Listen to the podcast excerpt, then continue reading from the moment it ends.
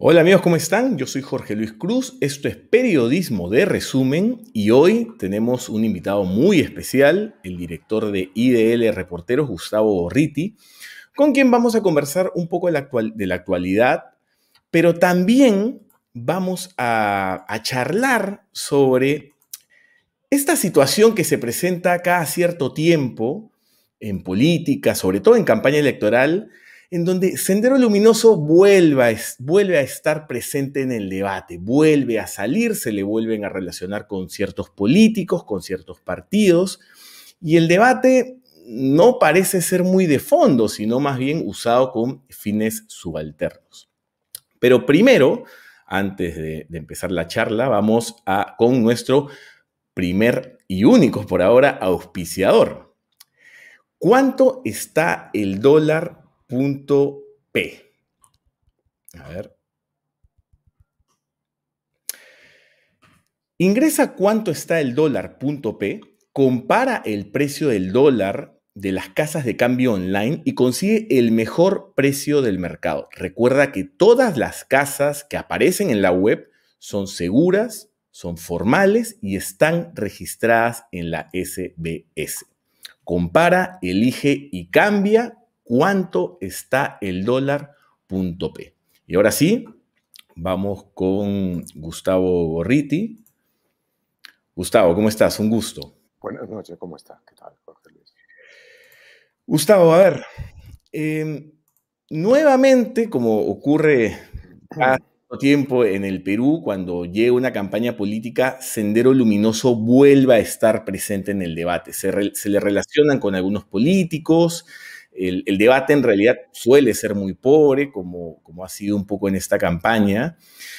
Pero antes de, entrar en materia sobre los temas o los políticos o, los partidos con los cuales se ha relacionado Sendero Luminoso, me gustaría preguntarte, ¿cuál es en realidad la actualidad de Sendero Luminoso? ¿Sigue existiendo? ¿Se ha transformado? ¿Sigue operativo?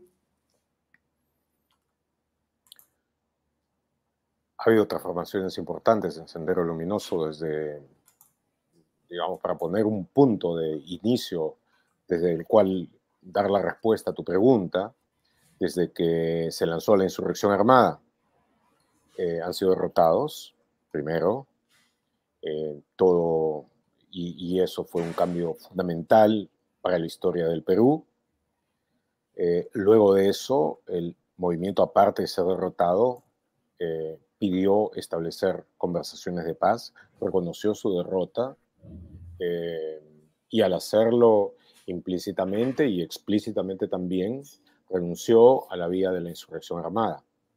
Ahora, no fueron los únicos en hacerlo, porque como resultado del eh, golpe, del golpe de una contundencia superlativa, decisiva, que recibió Sendero con la captura de Abimel Guzmán, eh, hubo dos movimientos que eh, se mantuvieron de, formas diferentes, todavía en, armas durante un tiempo. Uno, el del Alto Guayaga, que después de separarse la dirección de Guzmán volvió a estar bajo ella con ciertas diferencias, hasta el momento en que su jefe, Artemio, fue capturado, si recuerdo bien, en el 2011. Y el otro es el que pertenecía al llamado inicialmente Comité Regional Principal, el de Ayacucho, que luego de estar eh, centrado en el departamento en la Sierra de Ayacucho por las razones del de el curso mismo de la guerra y los golpes que recibieron en la, en la montaña, eh, se refugiaron en el BRAE, en la selva, em, y, donde estaba el único miembro del comité, de la comisión política o el Politburó que sobrevivió, a, que sobrevivió en libertad a la captura inicialmente, Feliciano, y que se, se mantuvo hasta que fue capturado a, fines de, de, la última década del siglo del milenio, em, pero que después de su captura, no, eh, su captura no significó de que se hubiera roto, fracturado, fragmentado ese comité, sino pasó a la dirección eventualmente de los hermanos Quispe Palomino, que eh, repudiaron a Feliciano, repudiaron a Guzmán, repudiaron todo lo anterior, pero se mantuvieron alzados, con una serie de cambios en términos de doctrina, de estrategia y de todo ello, pero que eh, como un movimiento regional que por momentos ha sido casi exclusivamente zonal, han, eh, con algunos avances, sobre todo en los primeros años de este siglo, y luego con algunos contrastes muy marcados, especialmente durante el gobierno de Humala, eh, retrocedieron, pero se mantuvieron todavía alzados en armas, todavía representando una amenaza eh, que existe, pero que en términos de seguridad nacional es mucho más potencial que real. Entonces, está ahora básicamente el sendero encarcelado con eh, su líder, que ya tiene una edad muy avanzada y una salud muy quebrantada, eh, algunos otros que están todavía en prisión, algunas organizaciones que han intentado, relacionadas con el que han intentado entrar en la vida política legal, eh, sin lograrlo, el Moadef, por ejemplo, y del otro lado están los otros grupos que se originaron, vinieron de Sendero, del Sendero histórico, lo que ahora lo repudian y mientras lo repudian se mantienen en armas. Son uno de los pocos grupos alzados en armas que todavía permanecen en América Latina. Eh, es ese el grupo del llamado ahora militarizado Partido Comunista del Perú. Para resumir, ¿representan una amenaza de seguridad nacional ahora, como lo representaron muy gravemente en el pasado? Ciertamente no. Eh, ¿Representan una amenaza regional eh, o zonal? Positivamente sí. Constituyen una, de hecho, un factor hostil a la permanencia de un Estado basado en el imperio de la ley y la constitución, ciertamente. Pero representan, como he dicho, una amenaza central, no. En cuanto al, sendero histórico, el que continúa cercano a Guzmán y que hay que recalcarlo, está en una oposición durísima con el otro el sendero del BRAE, eh, ¿Ellos están levantados en armas? No. De que están buscando organizarse, mantener una cierta unidad detrás del liderazgo de Guzmán, sea lo que fuere que esto signifique el día de hoy, eh, sí. Eh, ¿Representan un peligro de seguridad? En mi concepto, no. Deben ser vigilados, como sucede con cualquier movimiento que ha estado en armas y todo, es, es ciertamente deber del Estado y de sus organismos de inteligencia mantenerlos adecuadamente vigilados y monitoreados. Eso no significa necesariamente que sean un peligro de seguridad. Yo creo, yo creo de que en este momento no lo son. César Romero, el periodista de la República, hoy día comentaba en Twitter que Sendero Luminoso, Sendero slash Movadef, eh, suele ser un, un cuco que usa la derecha para asustar, sobre todo en campaña electoral, moverlo y decir que se viene, porque según algunos medios como cubren la noticia, parece que Movadef tuviera una infiltración en todos los movimientos de izquierda y que incluso el gobierno de Castillo, a quien algunas personas ya abiertamente tildan casi de senderista, estuviese infiltrado por Movadef, por Sendero. ¿Tú ves esta afiliación eh, del Movadef o de Remanente de Sendero con algunos miembros de Perú Libre? En, el gobierno del presidente Castillo está, eh, está constituido un lado entre las fuerzas organizadas. Eh, está Perú Libre, el, partido que dirige Vladimir Cerrón. Del otro lado están los sindicatos de maestros organizados, que están a punto de desprenderse de paso de, Perú Libre mm. y formar su propio partido político. Eh, entre ellos están varios que participaron en la huelga de 2017, en la que muchos fueron acusados de estar influenciados por, por, por Este, y algunos de los que han entrado al gobierno eh, tienen eh, alguna relación con la parte radical de la de, la izquierda. El eh, premier, primer ministro Bellido, por ejemplo, cuando fue dirigente estudiantil en el Cusco, estuvo en un movimiento eh, que se llamó Unidos, que, eh, que hasta donde entiendo era básicamente estudiantil, pero un movimiento de izquierda radical, que no solamente se proclamaba maoísta, sino en forma muy extraña, también stalinista cosa de que parecía, digamos, un salto para atrás este, en la historia, porque el stalinismo es algo que ni los más radicales en el maoísmo ahora piensan mucho en eso. Pero, eh, eh, pues ese era el caso, se hablaba, y era un movimiento que incluso parte de sus enemistades más radicales no eran contra la derecha, sino contra el trotskismo, como si hubieran regresado a los años 30, 40 del siglo pasado. Em, pero bueno, eh, eso no ha sido hace muchos años, de ahí han salido eh, a, hacer labor, eh, en, las comunidades, en las provincias de las cuales provenían, en, de ellas fundamentalmente chumbivilcas. pero mira, lo que es bastante visible es de que detrás de toda esa posición supuestamente radical, había un grado de pragmatismo muy claro, porque los últimos comunicados de Bellido básicamente te dan la impresión de que su siguiente estación, su siguiente parada va a ser la Confiep. Entonces, em,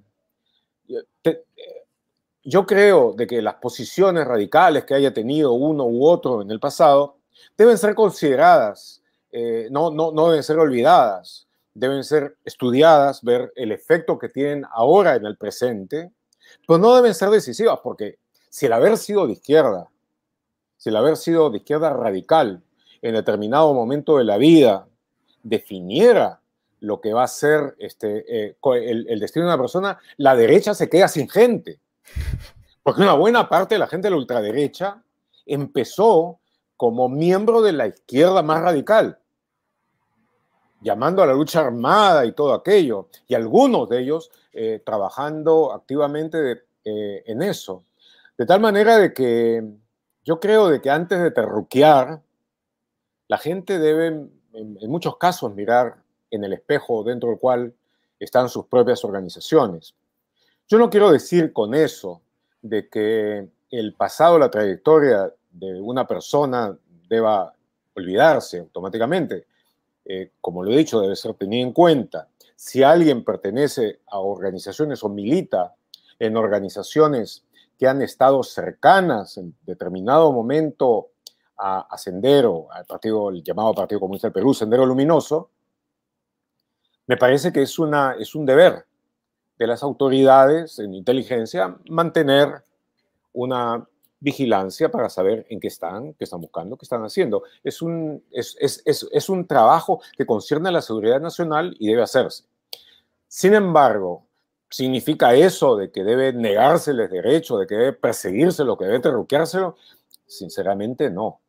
Me parece que va en contra de más de las mejores experiencias, incluso en América Latina, de cómo se ha procesado ese tipo de cosas. Si tú te pones a ver incluso en países como El Salvador, donde hubo una guerra interna feroz, con muchas más víctimas comparativamente que la que hemos tenido aquí, este, lograron hacer paz y eventualmente tuvieron un presidente del FMLN, han tenido gente del FMLN, por supuesto no arreglaron el país, el país sigue hasta las patas, este, pero por lo menos esa parte, ese eh, tremendo ese terrible conflicto se arregló y tú ves algunos que fueron eh, muy importantes comandantes de la guerrilla del FMLN, como Joaquín Villalobos, han terminado siendo respetados comentaristas del centro derecha y asesores de presidentes de derecha en el, en el, continente.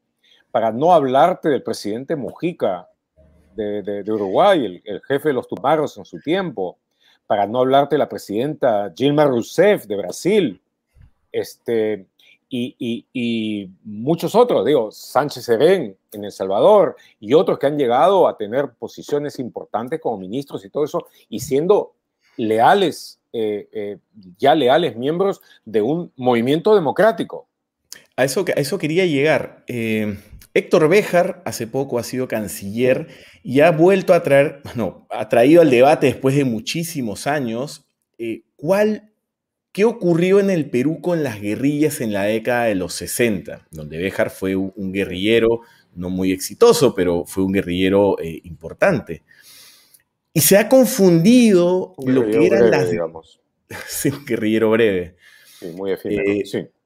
Pero se ha confundido en este debate confuso lo que es Sendero Luminoso y el MRTA con las guerrillas de los 60, como las guerrillas en las que participó Héctor Béjar. Hay gente que ya llama, ha, insistido en llamar a Béjar asesino, han ido, de hecho, a Cancillería a gritarle terrorista, asesino. Y hay una confusión en lo, que, entre lo que fue un los guerrilleros de los 60 y Sendero Luminoso, ¿no? Bueno, no, no han tenido nada que ver en común. Es más, cuando hubo el levantamiento de un lado del MIR, del otro lado del llamado LN en el 65, eh, los eh, grupos maoístas, el Sendero Luminoso todavía no, eh, no, había, no, no, no, había sido parte de las numerosas decisiones de bandera roja, pero ya existía la decisión de los maoístas con los moscovitas. Ya estaba bandera roja, muy poco tiempo después vino Pater Roja y unos años después, en 69, salió Sendero Luminoso de la decisión de bandera roja.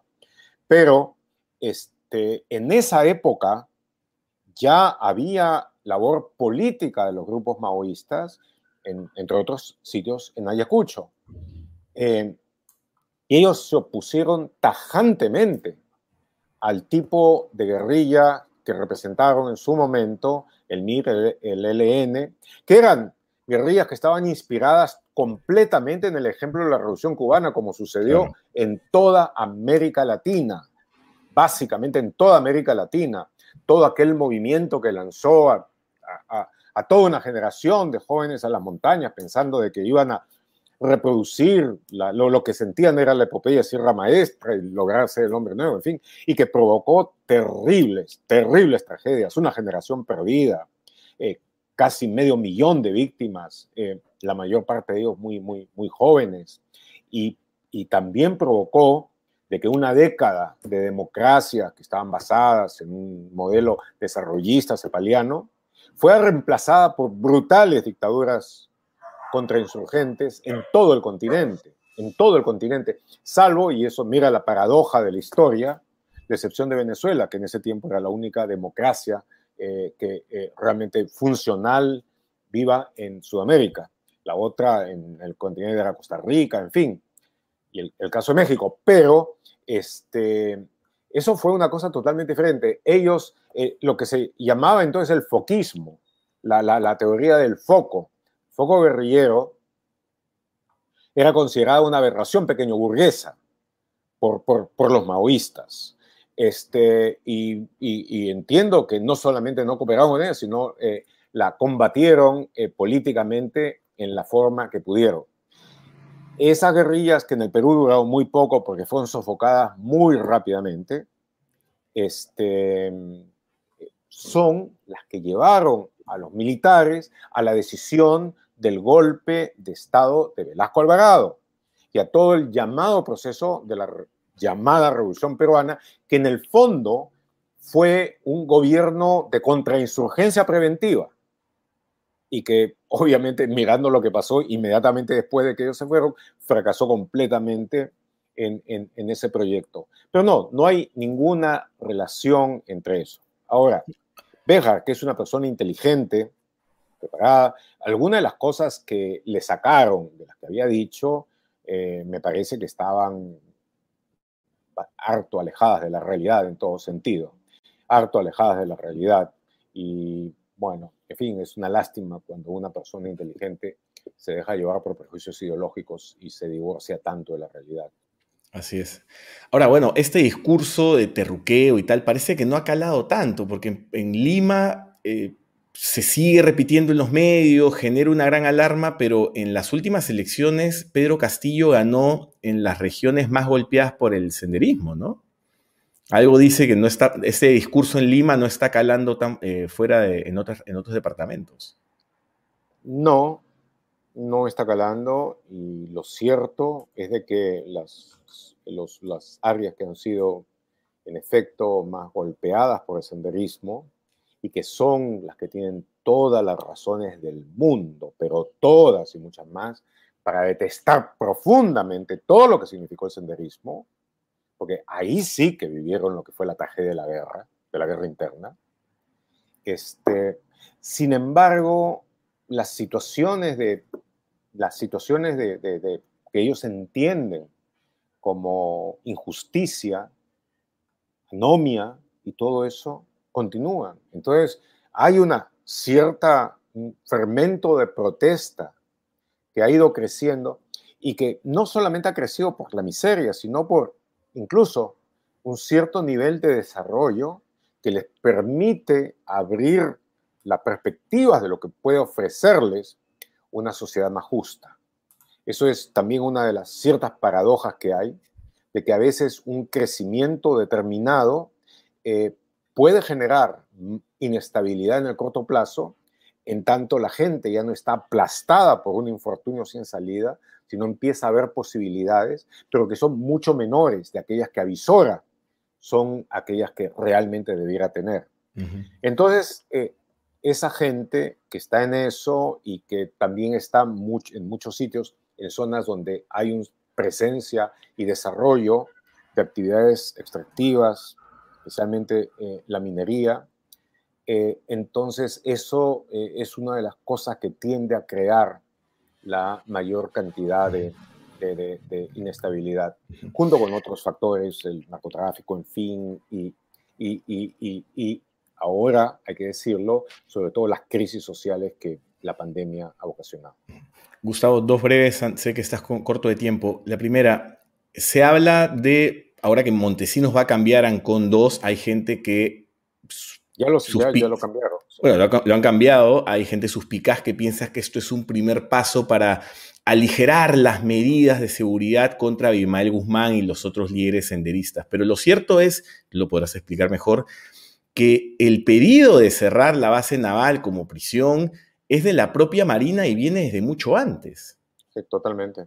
Eso lo dijo además eh, en forma clara, explícita, la ex ministra de, Defensa, Núñez Sparch cuando, cuando salió el escándalo de las eh, llamadas de la base naval precisamente hecha por Montesinos. Em, ella dijo de que para la base naval será una carga y que eh, de todos modos la, el, confinamiento, la prisión en la base naval iba a terminar porque ellos iban a salir de la base, la marina iba a cambiarse, iba, iba a tener una nueva base naval este, y dentro de todo ese proceso, que incluía, digamos, un, abandono territorial para ocupar otro lugar, por supuesto, no podía seguir existiendo el CEREC, la prisión dentro de la base naval. O sea que eso está, eh, eso era inevitable. E inevitable no a largo, sino más bien a corto plazo.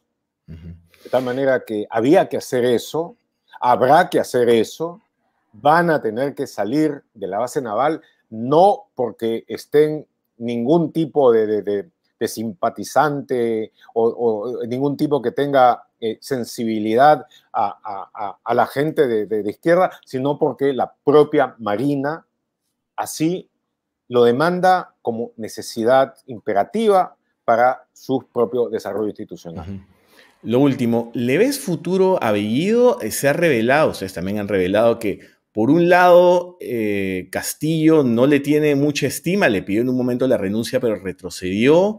Por otro, el Congreso lo tiene en la mira. ¿A, un primer ministro así eh, se puede ver futuro, en el mediano plazo, aunque sea? No, yo personalmente eh, no apostaría por una gran longevidad política, por lo menos en el cargo de primer ministro. Pero a veces uno se sorprende. Y por ejemplo, inicialmente pude ver de que apenas salió elegido como primer ministro, el almirante Montoya este, dio algunas frases elogiosas hacia él.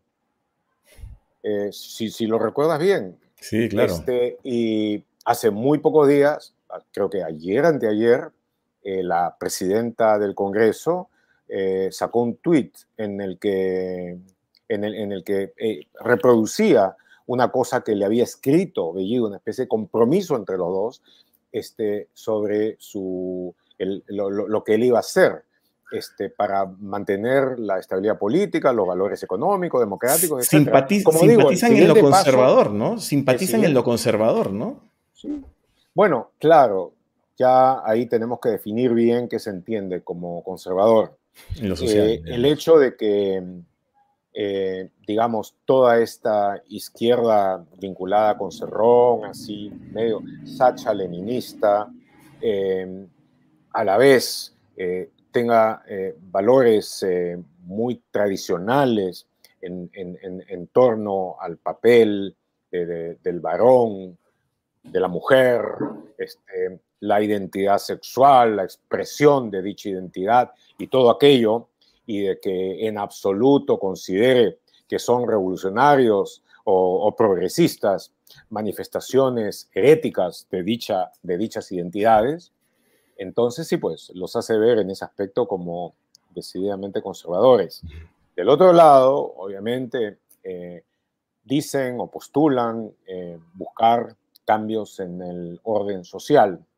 Eh, uno también podría decir de que si uno empieza a analizar bien los cambios que ellos están planteando, en el fondo son muy conservadores, porque eh, si la eh, innovación significa luchar y, lograr el progreso, la felicidad, que los pueblos no vivan en la miseria, pues, y si a la vez tienen como ejemplos a Venezuela o a Nicaragua, incluso Cuba, donde la miseria, la pobreza, sobre todo en los dos primeros, es terrible y donde la corrupción de los gobernantes es comparativamente mayor que los estados corruptos que hay en el resto de América Latina, entonces tú te puedes decir de que de repente sí son conservadores en todo, en todo estilo, solamente de que tienen una diferente manera de llegar al poder y de mantenerlo.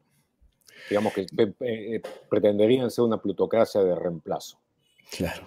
Gracias, Gustavo. Eh, te agradezco mucho que hayas estado con nosotros. Con mucho gusto. Que tengan muy buenas noches. Hasta luego.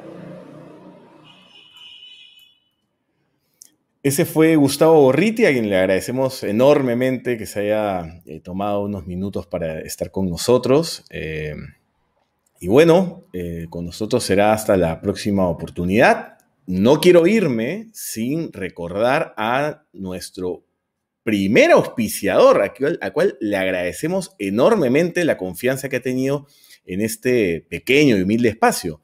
Hablamos de cuánto está el dólar.p. Ingresa a cuánto está el dólar.pe, compara el precio del dólar de las casas de cambio online y consigue el mejor precio del mercado. Recuerda que todas las casas de cambio que aparecen en la web son seguras, son formales y están inscritas en la SBS. Compara, elige y cambia cuánto está el dólar.p.